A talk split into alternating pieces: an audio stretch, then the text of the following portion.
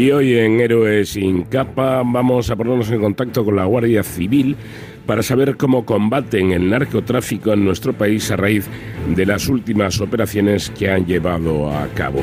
Eh, David Ferrero, ¿qué tal? Buenas noches. Hola Paco, muy buenas madrugadas. Efectivamente vamos a seguir conociendo el trabajo que realizan nuestros héroes sin capa esta vez de un cuerpo del que ya hemos hablado muchas veces, pero es que tenemos que seguir hablando de estos profesionales porque realmente hacen cosas muy importantes, eh, como es la lucha contra el narcotráfico, que no es un tema eh, menor ni un tema baladí, porque fijaos, permitidme así rápidamente que haga un repaso de los últimos días. Bueno, eh, hace nada, hace un par de días, sabíamos de una operación abierta de la Guardia Civil contra el narcotráfico en, Málaga. Pero es que fijaos, el 5 de junio, por ejemplo, intervenidos en Huelva más de 2.600 kilos de hachís en dos operaciones eh, contra, contra el tráfico de drogas. 1 de junio, desarticulada una organización criminal internacional dedicada también al transporte de estupefacientes entre España y Polonia. El 26 de mayo, eh, desarticulada la banda del narco conocido como Resitas, que estaba dedicada también al tráfico de, de, cocaína en el campo de Gibraltar, y en esta operación fueron detenidas 30 personas e incautados nada más y nada menos que mil kilos de cocaína. Tres días antes, dos operaciones, incautados 12 kilos de cocaína, de los que alguno llevaba un sello además eh, del cártel de Jalisco en Nuevo México, que estaba en nuestro país, y requisadas, por otro lado, más de 4 toneladas de hachís en una angulera varada en el río Guadalquivir. Bueno, fijaos que no, hemos, no nos hemos ido ni, ni un mes atrás y la cantidad de operaciones que ha llevado eh, a cabo la Guardia Civil, todas ellas de, de operativos de la Guardia Civil, en la lucha contra el narcotráfico. Con lo cual, pues aquí que siempre hablamos de esas unidades especializadas, de esos, eh, de esos héroes sin capa que se dedican a velar por nosotros, queríamos conocer cómo se realiza esta lucha contra el tráfico de drogas, que es, al fin y al cabo, también eh, proteger la salud pública de nuestro país. Para ello, hemos recurrido a ellos, como siempre, a, los que están en primera línea, a la Guardia Civil, y por ello contamos con Guillermo Alonso, que es portavoz de este eh, Benemérito Instituto. ¿Qué tal, eh, Guillermo? Muy buenas noches y bienvenido. Muy buenas. Bueno, pues muchas gracias por atendernos. Eh, eh, a grandes rasgos y, por introducir de alguna forma esta entrevista, eh, la lucha contra el narcotráfico es una de las principales actividades que lleva realizando la Guardia Civil desde sus inicios. Bueno, es una de, una de más de las múltiples actividades que realiza la Guardia Civil en prevención de cualquier tipo de delito, que puede ser desde delitos contra la persona o delitos contra la naturaleza y en este caso pues los delitos contra contra eh, en este caso contra como decía con la de, sanidad ¿no? aquí estamos estamos es un delito que afecta que afectan también a todos y además no solo los delitos que conllevan la droga sino los delitos que están también relacionados con la droga como pueden ser delitos violentos no que se cometen consecuencia de, de ese mundo ese mundo que, que bueno pues que es un mundo eh, violento y un mundo donde donde, como decía, se cometen otros delitos, como también podría ser, por ejemplo, el blanqueo de capitales. Pues claro, los delincuentes que se dedican a esto del narcotráfico suelen ser delincuentes eh, peligrosos que trabajan muchas veces de forma organizada, ¿verdad? Claro, detrás de todo esto, de un aparente, por ejemplo, imaginar un aparente cultivo de, marihuana, esta marihuana que, se, que, como digo, se, se cultiva en, en una vivienda, en en una barriada eh, de, una ciudad andaluza, una ciudad de, de, cualquier ciudad de España, eh, o en una finca escondida, detrás de eso, esa marihuana tiene un destino final. Ese destino final, en muchos de los casos, va a ser Europa. Por lo tanto, necesita en lo que sería el crimen organizado para esa marihuana que se va recolectando, eh, esos cogollos en particular de marihuana que se van recolectando en diferentes sitios, se van uniendo, se van envasando al vacío y se tienen que transportar a, esa, a, bueno, a donde sea, ¿no? ese lugar de Europa. Entonces, detrás de eso, sin duda, hay crimen organizado y después esa violencia que, que lleva adelante, que es la violencia pues, de organizaciones que roban a otras organizaciones, en fin, todo este, este mundo que es un mundo, como digo, muy peligroso. Además, es peligroso no solamente por el ámbito de las organizaciones criminales, sino también porque puede salpicar en un determinado momento al ciudadano de a pie, no solamente a través del consumo de estos estupefacientes, que va directamente a la salud, sino que además si este eh, tipo de delincuencia no se combate de forma eficaz y antes de que arraigue, por así decirlo, eh, puede suponer un problema también de seguridad pública. Claro, claro, y no es la primera vez que, por ejemplo, eh, lo que se denominan huecos, que son los robos de droga entre, entre organizaciones. No es la primera vez que se han equivocado los, los malos, como decimos nosotros, las organizaciones, y han cogido y han entrado en una vivienda creyendo, creyendo que era la vivienda a lo mejor de un narcotraficante, y han cogido y a lo mejor pues han, han agredido y llamado bastante violentamente a los miembros de, una familia que no tiene nada que ver, ¿no? Esa no es la primera vez que ocurre. Mm. Entonces, ese, es un peligro que tiene, sobre todo tiene la marihuana, pero después hay otras organizaciones que son las de hachís, que son las que traen el hachís que se produce en Marruecos y que tiene ese destino final eh, también Europa, ¿no? Europa y parte, por supuesto, en España, pero la gran parte va a Europa. Pues ahí son organizaciones que están acertadas normalmente en la costa y que se dedican a ese transporte, solamente al transporte, porque el dueño de la droga en principio es eh, el marroquí y después el dueño final van a ser esas diferentes organizaciones de diferentes países europeos, ¿no? Y por último estaría también la cocaína, que también son conexiones muy violentas porque eh, también se usa mucho dinero. Y eso entran de otro modo diferente, ¿no? Entran a través de los puertos, a través de los aeropuertos y también hemos detectado últimamente también esa cocaína que entra también a través de, de, las mismas redes que usan para el hachís, porque viene vía África.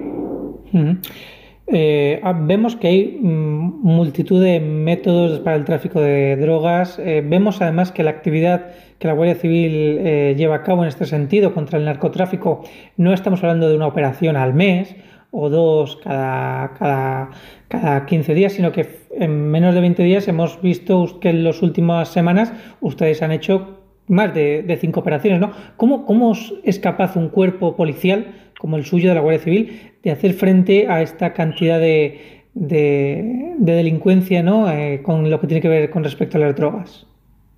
Bueno, partiendo de la base, habría que, distinguir básicamente eh, dos partes. ¿no? Una parte es la prevención del delito, para eso eh, están las patrullas, patrullas de frontera, las patrullas de fiscal de la Guardia Civil, y que están apoyadas con el sistema integral de vigilancia, que es el, el, que se conoce como CIBE, también son cámaras y son radares instalados en la costa, y eso sería hacer un poco la labor como de prevención, ¿no?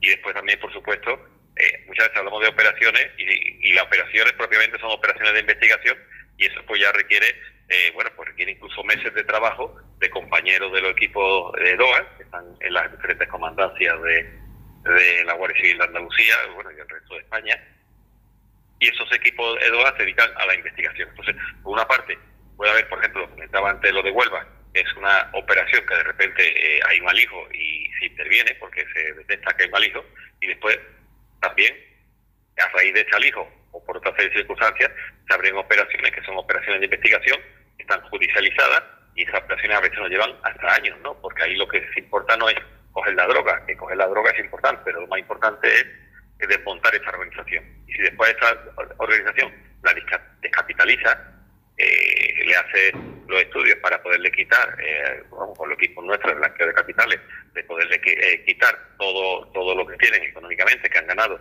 consecuencias de ese, de ese tráfico de drogas, pues la verdad que entonces es como sería el triunfo completo, ¿no? Em, hemos hablado mucho de los malos, como usted decía, ¿no? De, estos delincuentes. Ahora me gustaría hablar un poco de los héroes, de nuestros héroes sin capa. ¿Cuál es el perfil de los agentes de la Guardia Civil que luchan contra el narcotráfico, sabiendo que hay una parte importante de investigación, ¿no? De más de policía judicial y otra más de intervención? Pues, eh, por supuesto hay todo, porque en la Guardia Civil no dejamos de ser eh, personas normales y corrientes que vamos a nuestro trabajo. Y eh, bueno, eh, puede haber dos cosas importantes en este caso, que sería eh, la, iniciativa, personas con, que tengan iniciativa y sobre todo personas que tengan, mm, lo importante es tener eh, lo que se decía antiguamente amor al servicio, no se haga de trabajar.